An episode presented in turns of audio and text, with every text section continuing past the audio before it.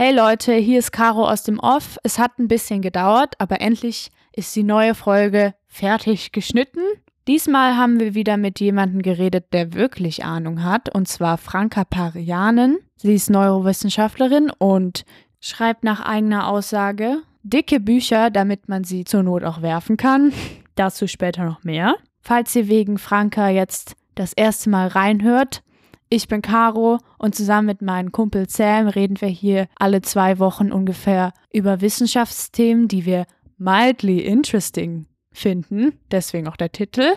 Ich war bei dieser Aufnahme jetzt ein bisschen krank, man hört es ein bisschen raus. Ich hoffe, ihr könnt es ertragen und ich hoffe, euch gefällt's. Los geht's!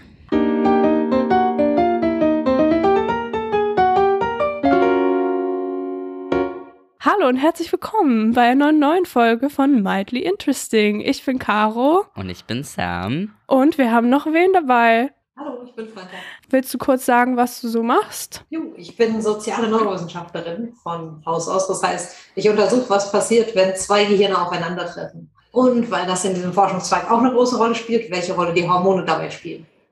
Und äh, ich schreibe darüber auch Bücher und versuche allgemein mehr von diesem Wissen unter die Menschen zu bringen, weil ich bei den meisten Sachen, die ich lese, immer wieder das Gefühl habe, so, oh, mehr Leute sollten das wissen. Mhm. Ja, und du machst Science Slam, oder? Machst du das immer noch? Ja, das stimmt. Kannst du kurz sagen, was das ist für die Leute, die das nicht wissen? Science Slam, die ein oder anderen kennt vielleicht Poetry Slams, ist ein ähnliches Format.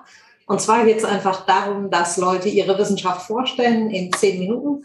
Es soll unterhaltsam sein, es soll aufregend sein und gleichzeitig aber auch informativ. Und uns ist wichtig, dass was dabei vorgestellt wird, eben von Wissenschaftlern vorgestellt wird, die das selbst untersuchen. Das heißt, wir können auch sicher gehen, die Leute, die da vorne auf der Bühne stehen, die haben Ahnung von ihrem Fach.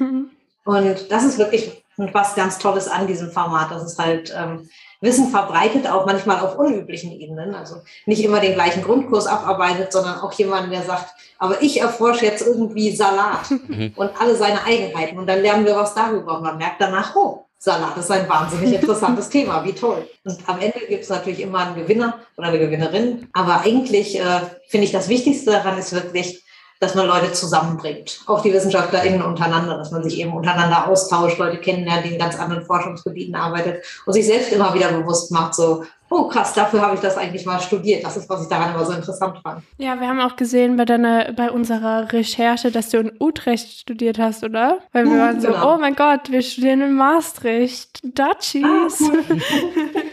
Dui, dui. Ich hatte in Utrecht und Maastricht einen Studienplatz und ich musste mich entscheiden und ich weiß immer noch nicht, was das Bessere gewesen wäre, weil eigentlich beides ganz toll klingt. Ja, also ich finde es schon cool hier, wenn nicht Corona. Aber ähm, was bei mir tatsächlich den Ausschlag gegeben hat, ist, dass die Phase, in der man Klausuren schreibt, bei diesem Masterstudiengang sehr kurz war und dann geht man sehr direkt ins Labor und fängt da gleich an zu forschen und hat dann eben direkte Betreuung von Supervisern, mit denen man sich austauscht. Also es ist nicht so, dass man selber irgendwas anrichtet und auf die Wissenschaft losgelassen wird, sondern man wird schon sehr gut betreut. Aber es geht eben nicht mehr um Klausuren und auswendig lernen, sondern wirklich schon um sich in die Literatur einarbeiten, eigene Experimente machen, was lernen und was beitragen. Das fand ich wirklich toll. So nach dem Bachelor hatte ich eigentlich keine Lust mehr auf allzu viele Klausuren. Sowas will ich auch machen, Research Master. Ja, es ist toll, weil es einfach auch davon ausgeht, so, diese Menschen sind freiwillig hier, die wollen das lernen. Und wir können denen auch mal zutrauen, dass die sich damit beschäftigen und auch tief einarbeiten, ohne dass wir alle zwei Stunden nachfragen. Und, wisst ihr noch was? Das Bescheid. Hast du noch Bock drauf oder mal gucken? Genau, weiß man ja nie bei diesen Leuten hier. Die studieren das zwar jetzt seit fünf Jahren, aber vielleicht sind die heimlich ganz desinteressiert. Immer noch mal testen. Manchmal bin ich, manchmal würde ich das aber auch verstehen. Manchmal bin, bin ich erst so, warum studiere ich das hier? Ähm, du machst ja aber auch so Science Communication auf jeden Fall ein bisschen auf Twitter mhm. und so. Ja, Caro, das sind deine Fragen. also jetzt mal ganz äh, basic. Franka hier schreibt Bücher zu Hormonen. Das hormongesteuert Buch habe ich gelesen. Da kam schon raus, dass halt bei dem Bereich Hormon besonders sehr viel so Halbwahrheiten ähm, mhm. erzählt werden im Alltag. Und ja, ich habe jetzt auch gesehen, dass zum Beispiel Billie Eilish Hit heißt irgendwie schon so Oxytocin und es ist ein Liebeslied und so. Und ich frage mich halt, wie du das so findest, dass so das Hormonthema irgendwie unausweichlich ist oder generell solche sozialen mhm. Themen, weil halt jeder seinen Senf dazu gibt, so. Das ist wirklich so ein Thema, wo ganz viele Leute gerechtfertigterweise ein Bedürfnis haben, darüber was zu wissen. Und dann guckt man mal so im Internet und selbst im Bücherregal und liest sich Sachen durch und denkt immer nur, Mann, Mann, Mann, Mann, Mann, das ist ja schlimm. Also natürlich nicht so, dass es nicht auch gute Materialien gibt. Aber es ist eigentlich fast unmöglich von außen jetzt zu sagen, oh ja, das ist was, woran ich mich halten kann. Weil manche Seiten sehen dann auch recht vertrauenswürdig aus, irgendwie nach Ernährungsrichtlinien oder so. Und dann liest man sich das durch und denkt so, ah, oder gerade auch wenn es um diese Idee geht, mit äh, irgendwelche Hormone in Pillenform zu nehmen, jetzt nochmal Melatonin oder eben Oxytocin, was zum Teil verkauft wird in irgendwelchen Online-Shops als Garant für eheliche Treue oder sowas. Ich vergleiche das immer so ein bisschen mit diesem Bücherregal der Pandora, dass uns das alles entgegenstürzt, sobald man versucht, eine Info zu suchen. Und das ist halt total doof, weil immer wenn die Leute wirklich eine Info brauchen, finden sie nicht, so dass es so begraben unter furchtbarem Zeugs, sexistischen Zeug auch immer gerne, wenn es um Hormone geht, so dass sie einfach keine vernünftigen Antworten finden.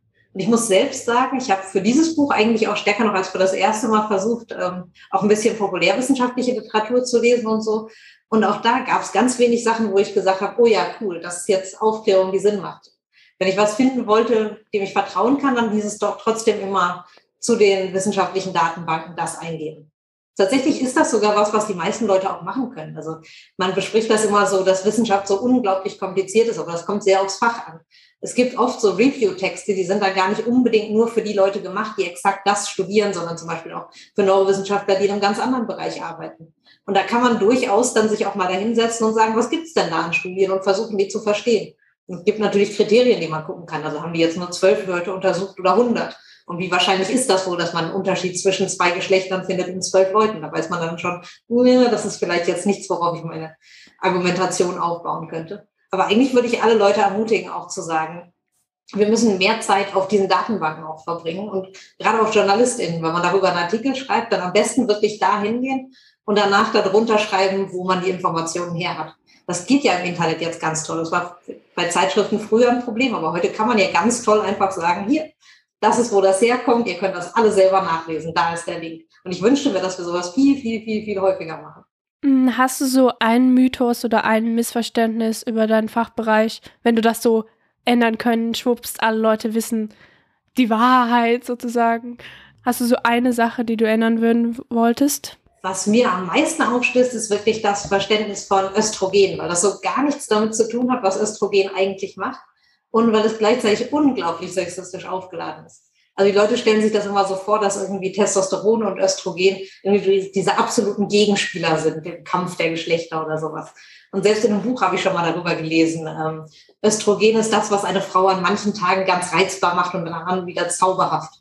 Den, wann schreiben wir zauberhaft eigentlich über Männer? Mhm. Und in der Realität ist es ja eigentlich so, dass Östrogen und Testosteron total nah verwandt sind und dass es dem Gehirn auch total leicht fällt, die beiden ineinander umzuwandeln. Was heißt, wir haben auch im männlichen Gehirn natürlich jede Menge Östrogen. Und es gibt auch Studien, die uns zeigen, dass das eine ganz wichtige Rolle spielt bei der männlichen Gehirnentwicklung. Und das ist natürlich auch schon ein Anfang davon zu verstehen, ah, dieses, was wir uns immer vorstellen als die zwei Geschlechter, die so total getrennt sind. So einfach ist das nicht. Das geht alles sehr fließend ineinander über. Und dazu kommt auch noch unsere Vorstellung eben, dass es uns wahnsinnig emotional macht oder sowas. Dabei hat es eben ganz tolle Effekte auf Neuroplastizität, auf das Lernen, auf das verbale Gedächtnis. Und es kann uns wahrscheinlich sogar helfen, Traumata zu überwinden. Das ist also eine total wichtige Funktion. Und trotzdem findet man auf YouTube nur Videos von wegen, wie man als Mann sein Östrogen zerstört. Oder Soja möchte unsere Männlichkeit vernichten. Und so weiter und so fort. Und das ist einfach sowas von wirrer Quark. Und trotzdem gibt es so viele Leute, die ihr Leben damit zubringen, das ins Internet reinzubrüllen. Ja, ich hatte auch äh, Leute gefragt, ob sie irgendwelche Fragen an dich haben. Und jemand hatte mir geschrieben, ob ich dich fragen kann. Das äh, passt gerade ganz gut. Ob das stimmt mit dem, wenn man jetzt so ist, heißt das, dass man irgendwie weiblicher wird? Ich äh, höre schon raus, eher nicht so. ja, es ist tatsächlich äh, nicht ganz so einfach auf jeden Fall. Es gibt halt hormonell wirksame Stoffe in einer Menge Produkte, zum Beispiel BPA-Plastik hat auch hormonell wirksame Stoffe. Oder Parabene, dieses Zeug, was wir jetzt nicht mehr in Shampoo lassen, das ist auch Östrogen ähnlich. Und ähm, auch Soja hat hormonelle Wirkung. Es gibt auch so Tierstudien, die eben finden, dass zum Beispiel präpubertäre Soja, wenn man das jetzt Ratten verabreicht, wo man wieder nicht weiß, ist das das gleiche wie beim Menschen, eben Einfluss hat auf die Testosteronproduktion und so weiter. Es gibt gleichzeitig auch Studien, die sagen, dass es die manchmal steigern kann und so. Das ist gar nicht so eindeutig. Man kann schon sagen, dass Soja einen Effekt hat auf das Hormonsystem. Und da gibt es auch Diskussionen, ob das zum Beispiel äh, bei Leuten, die ein hohes Risiko haben für Brustkrebs, ob man dann nicht drüber nachdenken sollte, eben eher weniger Sojaprodukte zu benutzen oder so. Aber es ist eben alles nicht so eindeutig. Und mhm. auf keinen Fall so, dass man jetzt sagen kann, das macht einen eindeutig femininer oder eindeutig maskuliner oder sowas in der Richtung. Mhm. Zumal auch äh, diese weiblichen Hormone, im Internet wird das dann immer so diskutiert, als wäre das für Männer ganz schlimm und Frauen nehmen das einfach so hin, also Paraben oder BPA oder sowas, weil, als ob der weibliche Körper dann so ist wie, naja, interessiert mich eigentlich nicht, weil das sind ja Frauenhormone, damit komme ich ja klar. Aber das ist natürlich auch nicht so, sondern wenn ich eine Überdosis von weiblichen Hormonen im Körper habe, spielt das natürlich auch eine Rolle darin, ähm, zum Beispiel beim Tumorwachstum oder auch bei der pubertären Entwicklung und sowas oder wie früh man zum Beispiel in die Pubertät kommt. Ah, okay. Ich habe ein bisschen deine Studien überflogen, beziehungsweise ich habe ein paar mhm. gelesen. Und du machst ja so Economic Theory mit Neuropsychologie. Erstens, was bedeutet das für uns? Und zweitens, wie kommt man da überhaupt da drauf?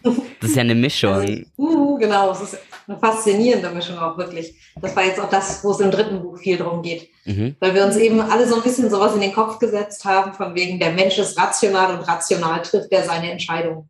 Mhm. Und äh, jetzt würden wahrscheinlich viele Ökonomen in dem Publikum sowas sagen wie, ja, aber das ist ja nur ein Modell und niemand hat gesagt, dass das so sein soll, aber irgendwie müssen wir ja rechnen. Das Problem ist, dass es ein ziemliches Self-Fulfilling Prophecy ist. Bei unserem Modell vom rationalen Wesen ähm, ganz viel von den menschlichen Fähigkeiten nicht vorkommt. Zum Beispiel, was Menschen wirklich gut können und worauf wir die Hälfte unserer Zivilisation aufgebaut haben, ist Kooperation. Und Kooperation braucht Vertrauen. Wir können also sowas sagen wie, äh, wir können Deal machen, ich gebe dir Geld, du multiplizierst das Geld und danach teilen wir den Gewinn. Oder wir verabreden uns, dass wir morgen zusammen was jagen oder was auch immer. Und dafür brauche ich immer auch Vertrauen in die andere Person. Und äh, tatsächlich ist das, was Menschen sehr, sehr gut können. Schimpansen sind da nicht besonders gut zu in der Lage. Und das Lustige ist, der Homo economicus, auf dem wir unser Wirtschaftssystem aufbauen, auch nicht. Das heißt, wenn unser Wirtschaftssystem wirklich so funktionieren würde, wie wir uns das vorstellen, säßen wir immer noch auf dem Baum. Und da kann man natürlich fragen, ist das eigentlich die sinnvollste Herangehensweise? Und man kann aber ja nicht nur kritisieren, sondern da muss man auch sagen, als Neurowissenschaftlerin, was macht, wie denken wir denn stattdessen? Was macht denn den Menschen auf? Und dann eben zu fragen, was ist Vertrauen und äh, welche Gehirnareale sind da aktiv? Dann findet man zum Beispiel so spannende Sachen, dass es eigentlich gar nicht so viele andere Areale sind, als wenn wir in ein Aktienpaket für die Zukunft investieren. Also dass es gar nicht so was Watteweiches, Emotionales ist, wie wir uns das vorstellen. So Vertrauen bringen wir irgendwie nur unserem Ehepartner entgegen oder was auch immer. Sondern dass es wirklich was sehr Handfestes ist von wir denken drüber nach und wir denken, gemeinsam schaffen wir mehr als allein. Und so arbeiten wir mit an. Und wir bauen Erwartungen auf, wenn dann Vertrauen enttäuscht wird. Das ist sehr emotional. Und dann werden wir auch sehr wütend und frustriert. Und auch das ist was, was man zum Beispiel wirklich einbeziehen muss, wenn man über Wirtschaft nachdenkt, dass Menschen mit Ungerechtigkeit nicht gut klarkommen und auch nicht gut arbeiten können. Und dass wir deswegen darauf achten müssen, dass Strukturen gerecht sind. Aber die Idee war zum Beispiel bei diesen Papern, ähm, sich mal anzugucken, wie ist das eigentlich mit Kooperation und Bestrafung? Sind mhm. das eigentlich ähnliche Verhaltensweisen? Weil ganz am Anfang hat man so ein bisschen gedacht, okay, Menschen geben Geld ab, das war was völlig mhm. Neues. Also wenn man Probanden 10 Euro in die Hand gibt und die fragt, möchtest du davon was abgeben, geben die ein bisschen was ab. Nicht so mhm. besonders beeindruckend, nicht besonders zuverlässig, aber sie geben was ab. Und eine andere Erkenntnis war, wenn Leute sehen, dass jemand anders ihnen nichts abgibt, dann sind sie bereit, diese Person zu bestrafen. Mhm. Und auch selbst dafür Geld zu bezahlen, um die zu bestrafen. Also Geld zu bezahlen, damit die andere Person nichts hat. Und ähm, dann hat man gedacht, ach, das sind also zwei super soziale Verhaltensweisen. Das eine ist, wir geben was ab und das andere ist, wir bestrafen Leute, die nichts abgeben. Und mittlerweile fragt man sich aber ein bisschen stärker, aber sind das die gleichen Verhaltensweisen? Mhm. Und tatsächlich finden wir, dass die nicht besonders stark korreliert sind. Das heißt, man kann beides tun, aber es sind nicht unbedingt die gleichen Leute, die das machen. Was uns zum Beispiel auch sagt, dass die Leute, die immer so ganz laut nach Law and Order schreien, nicht unbedingt empathische Menschen sind, die sich wahnsinnig viele Gedanken über andere machen, sondern vielleicht auch einfach Menschen, die gerne so eine Idee von Recht und Ordnung haben, die durchsetzen möchten oder auch ihre eigene Macht durchsetzen möchten. Denn mit Macht korreliert das eigentlich viel mehr als mit Fürsorge. Ihr habt ganz viel über so, auch so, also ich würde jetzt nicht subjektiv sagen, aber Eigenschaften wie, also ich habe jetzt selfish aufgeschrieben, ich habe jetzt aber vergessen, wie es auf Deutsch heißt. Egoistisch. Ja, und auch Empathie und ihr habt ja auch dieses Mentalizing, so solche Sachen wie, wie misst man sowas, wie macht man sowas in Zahlen oder wie setzt man sowas in eine Studie um? Hm, das ist gar nicht einfach. Zum Beispiel die Erkenntnis, dass sich kognitiv in jemanden hineinzuversetzen und äh, sich in die andere Person reinfühlen, dass das zwei unterschiedliche Sachen sind, das ist was, was Neurowissenschaften ganz spät erst verstanden hat. Dabei ist das eines zum Beispiel, das sich kognitiv hineinversetzen, zu verstehen, was treibt diese andere Person an, warum handelt die so. Aber das heißt ja nicht unbedingt, dass ich Mitleid damit haben muss oder sagen muss, äh, ich finde das gut, sondern ich kann auch einfach das kognitiv nachvollziehen. Während äh, ich kann manchmal auch Empathie für eine Person fühlen und das Gefühl haben, oh, das ist jetzt aber traurig und gleichzeitig aber kognitiv denken, aber so richtig sinnvoll ist es nicht. Ich benutze immer gerne das Bild von der Titanic, wo wir dann irgendwie sagen können, ach, wie traurig, dass Leo da im Wasser versinkt, aber kognitiv uns die ganze Zeit fragen, ob auf der Tür nicht doch Platz für zwei Personen gewesen wäre. Und ähm, wenn man das jetzt im Experiment machen will, dann versucht man eben so Tasks zu nehmen, also Aufgaben zu nehmen, die ähm, einen von beiden Fähigkeiten abfragen, also in der ich entweder das eine oder das andere machen muss oder vielleicht sogar beides gleichzeitig. Und dann kann man im Scanner gleichzeitig gucken, wo ist jetzt eigentlich Gehirnaktivierung. Und das misst man, indem man eben guckt, wo ist gerade besonders viel Sauerstoff unterwegs im Gehirn, also wo verbrauchen Zellen besonders viel Sauerstoff. Man muss allerdings auch dazu sagen, dass das keine wahnsinnig akkurate Messung ist. Das heißt, man muss da viel prozessieren und so. Und äh, ein Professor von mir hat das mal sehr schön beschrieben, als das so ein bisschen ist, als würden wir so einem Rasensprenger nachlaufen und dann sagen, die Blume hat er gemeint, ich weiß es genau. Und trotzdem sehen wir dann schon, ah ja, das sind so wiederkehrende Aktivierungen, das ist was, was immer passiert. Das Einfachste sind natürlich so Tasks, die ganz vorhersehbar sind, wie zum Beispiel ähm, visuelle Erfahrungen, wo man wirklich sagen kann, das ist eben immer im Hinterkopf, so dass da Aktivierung stattfindet und motorische Sachen, das sieht man so in der Region um die Ohren rum, über den Ohren, so seitlich. Und ähm, das, worauf wir immer so stolz sind, also Mathe und sowas, das ist vor allen Dingen im präfrontalen Bereich. Und dann gibt es in der Mitte so ein bisschen weiter eben so emotionale Areale. Und es ist aber eben nicht so, wie man das am Anfang so ein bisschen geglaubt hat, dass so ein Areal ist für irgendwas zuständig. Also das ist das Areal für Humor und das ist mein Areal für Hunger oder so. Sondern es sind immer mehr diese Netzwerke, die arbeiten. Es gibt Netzwerke, die sind wichtig für kognitive Kontrolle. Da arbeiten verschiedene Teile des Gehirns zusammen und versuchen dem Rest zu sagen, dass er mal die Klappe halten soll. Und es gibt andere Netzwerke, die sind eben für die emotionale Verarbeitung. Die schätzen ab, ist das jetzt eine gute Situation, ist das eine schlechte. Ich zum Beispiel äh, gleichzeitig in meiner Höhle sitze und raus ähm, und Hunger bekomme, aber da sitzt auch ein Löwe und ich muss überlegen, was ist jetzt stärker, dann wird das vom Salience-Netzwerk verarbeitet und gegeneinander abgewogen. Das heißt, es ist auch nicht dumm, diese Areale, sondern diese, das sind auch ganz wichtige Prozesse, die spielen einfach nur eine Rolle in unterschiedlichen Situationen. Und dann ist natürlich ganz wichtig, wenn man so eine Studie macht, dass man einen guten Vergleich hat. Mhm. Also wenn ich jetzt wirklich sagen möchte, ähm, das ist, was in der Situation passiert und in keiner anderen, dann brauche ich einen Vergleich. Zum Beispiel ähm, haben wir eben gemessen auch mal, wie reagieren Leute jetzt äh, unter Testosteron auf Kinder in Notsituationen. Mhm. Und dann kann ich das nicht vergleichen mit, wie reagieren Menschen auf Dreiecke. Mhm. Also wenn ich wissen will, wie funktioniert das, dann muss ich wirklich gucken, äh, wie, wie reagiere ich auf Kinder. Nicht nur Menschen im Allgemeinen, sondern Kinder. Und dann, wie reagiere ich auf Kinder in Notsituationen. Muss dann wirklich versuchen, einen guten Vergleich zu finden, wo nicht heimlich eine andere Einflussvariable ist, wo, ah, die Einbilder sind ja viel komplizierter, deswegen ist das jetzt aktiver, sondern wo man wirklich sagen kann, das Einzige, worin sich diese beiden Sachen unterscheiden, ist das. Und dann kann man gucken, wo ist das Gehirn aktiver. Oder man kann auch zum Beispiel gucken, äh, gerade wenn man so Bachelorstudent ist und nicht ganz so viele Ressourcen hat, welche Muskeln verziehe ich im Gehirn? Mhm. Also, welche Muskeln verziehe ich im Gehirn? Welche Muskeln verziehe ich im Gesicht? Also zum Beispiel runzel ich jetzt meine Stirn oder lächle ich. Und äh, andere Sachen ist, man kann auch mit EEG dann so ein bisschen gucken. Das sind diese Gelkappen, die man sich dann aufsetzt mhm. und guckt, ähm, wie viel Konzentration ist da gerade da zum Beispiel. Das ist zeitlich ein bisschen akkurater als diese Methode, wo man jemanden wirklich in den Scanner schiebt. Aber der Scanner hat dann die Vorteile, dass man wirklich sagen kann, was auch tief unten im Gehirn passiert und ein bisschen klarer sehen kann, wo die Prozesse stattfinden. Hast du eigentlich eine Lieblingsforschung, die du mal gemacht hast? Irgend, irgendwas, wo du so besonders dich besonders gefreut hast, das zu machen? Weil ich meine, ihr spielt ja, also ihr spielt ja nicht, aber ihr macht ja mit ganz vielen großen Geräten und so rum und das ist ja mhm. schon echt cool eigentlich. Also ich weiß nicht, jedes Mal, wenn ich irgendwas Cooles Neues sehe, will ich drauf rumdrücken. Mhm. Gibt es irgendwas, was du total cool fandest? Ja, eine Sache, ähm, die vorletzte Studie, die wir veröffentlicht haben, da ging es darum, ähm, wie reagieren Menschen auf Gesichter und was hat das mit der Oxytocin-Genmethylisation zu tun. Mhm. Das ähm, bedeutet, dass an unsere DNA sich manchmal so kleine Methylketten anlagern, die dafür sorgen, dass dieser Teil des Codes nicht mehr so richtig gelesen wird. Als würde man in so einem Notizbuch rumkritzeln und sagen, ja, das streichen wir weg, das streichen wir weg. Das ist eigentlich ein ganz normaler Prozess im Körper. Im Hormonsystem kann sowas zum Beispiel bedeuten, dass wir eben keine Rezeptoren mehr für ein bestimmtes Hormon einbauen an manchen Orten. Oder dass das Hormon mehr oder weniger produziert wird. Und wir haben eben geguckt bei Oxytocin. Und wir haben vorhin schon mal gehört, Oxytocin gilt immer so ein bisschen als Kuschelhormon. Es ist aber besser eigentlich zu sagen, dass es involviert ist in soziale Prozesse und soziale Sensibilität.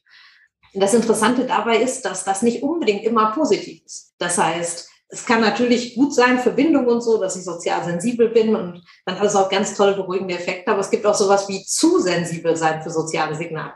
Wenn ich auf einer Party bin und ich kenne keinen und ich gucke die ganze Zeit, reden die über mich und wer hat mich da gerade angeguckt und so, da sind wir schon im Bereich Social Anxiety. Und in der Studie haben wir einmal bestätigt, dass man eben unterschiedlich auf Gesichter reagieren kann. Das ist an sich nichts Neues, dass eben manche Leute verarbeiten die eher ein bisschen zu wenig.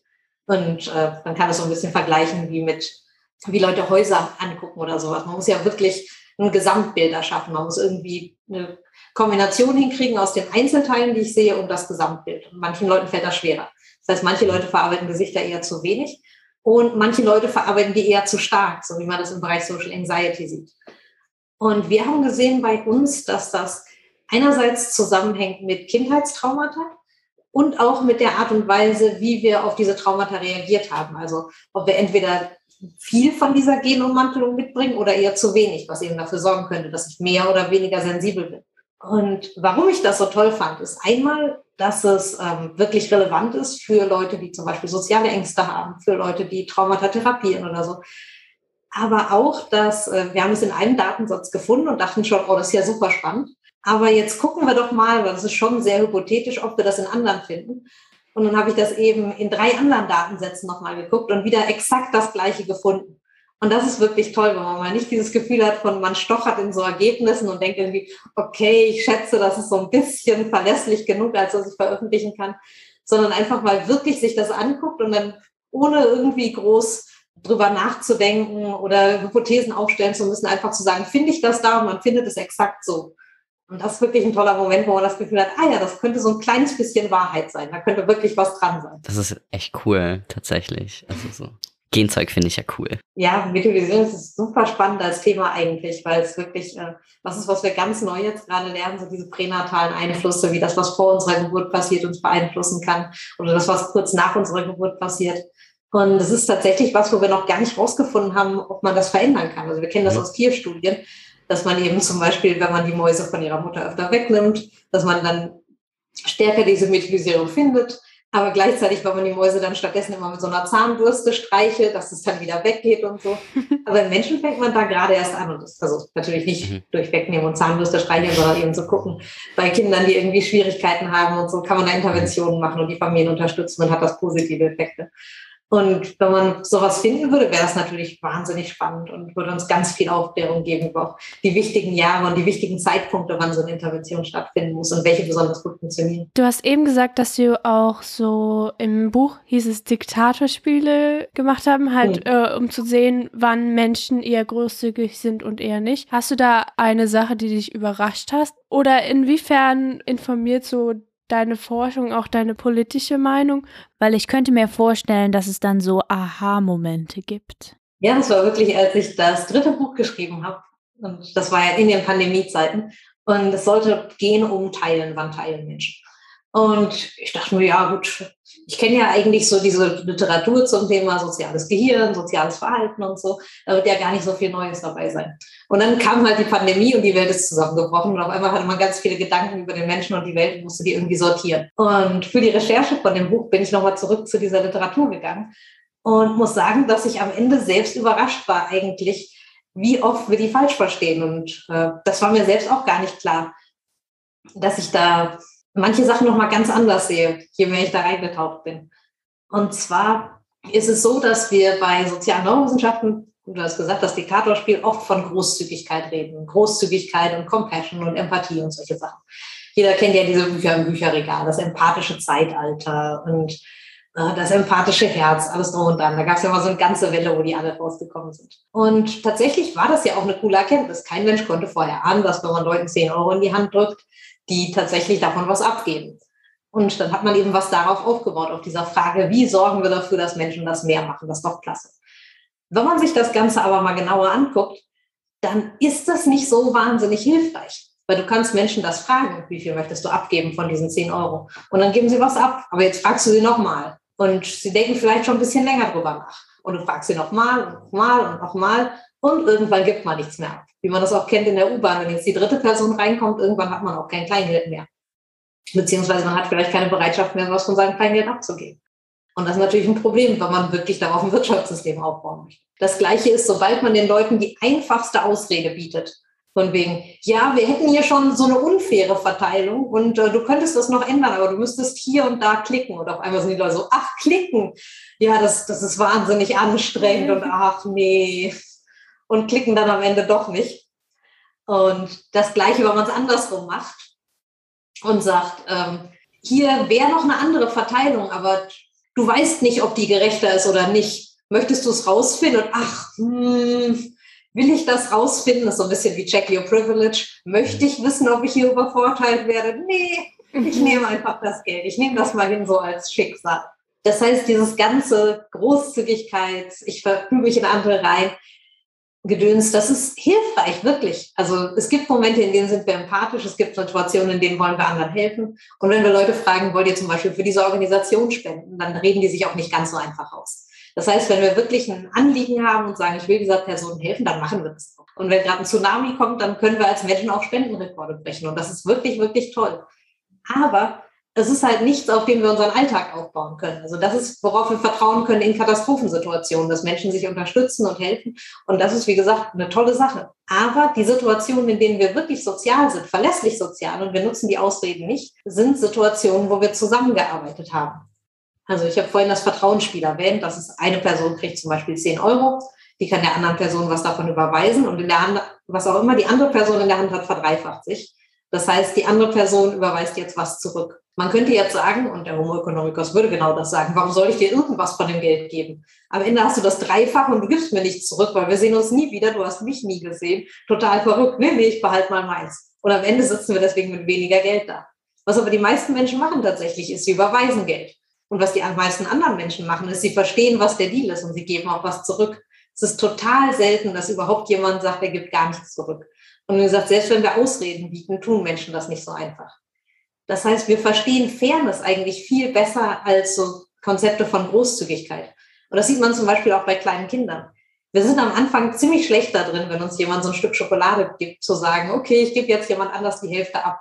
Und eigentlich sollte uns das gar nicht wundern. Es ist ja nicht so, dass wir das als Erwachsene toll fänden. So, man bekommt Weihnachtsgeld und dann kommt jemand rein und sagt, und willst du davon die Hälfte deiner Kollegin geben? Und, äh. und bei Kindern sind wir dann total überrascht.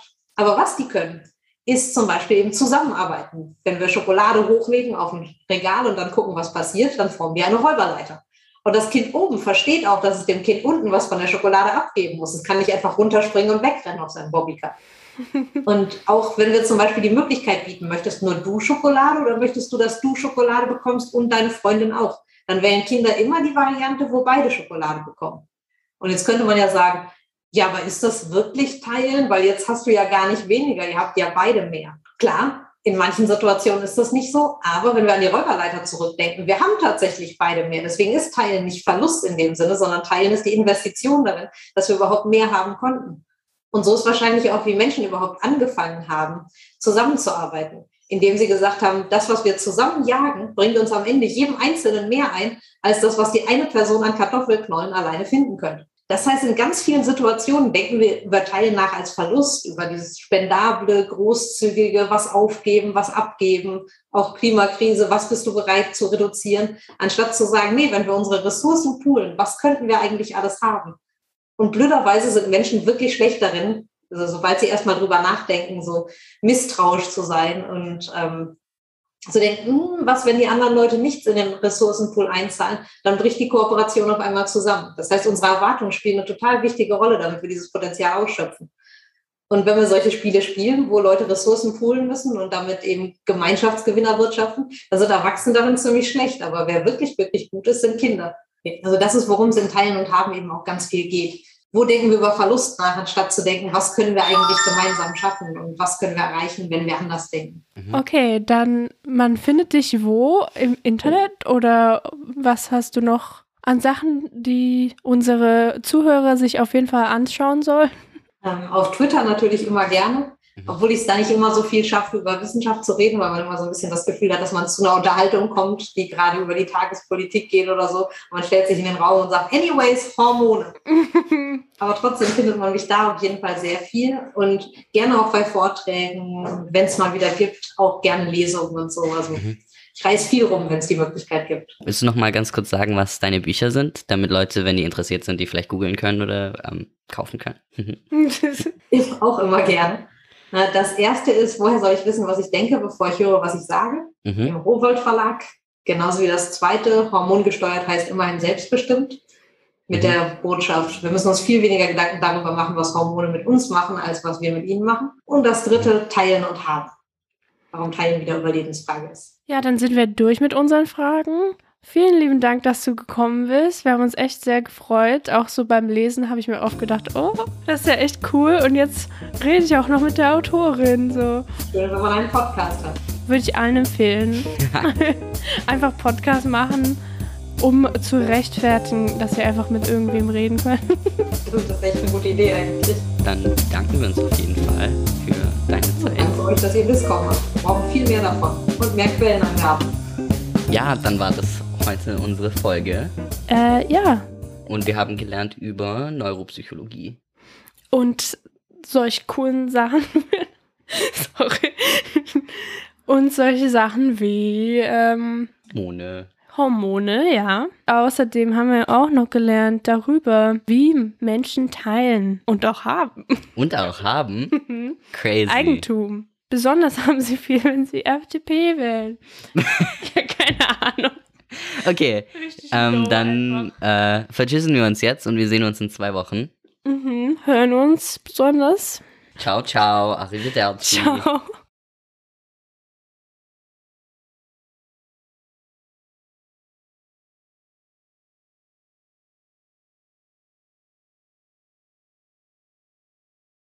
Hormone. Hormone, ja. Ein Pool. Ein Pool. Hormone.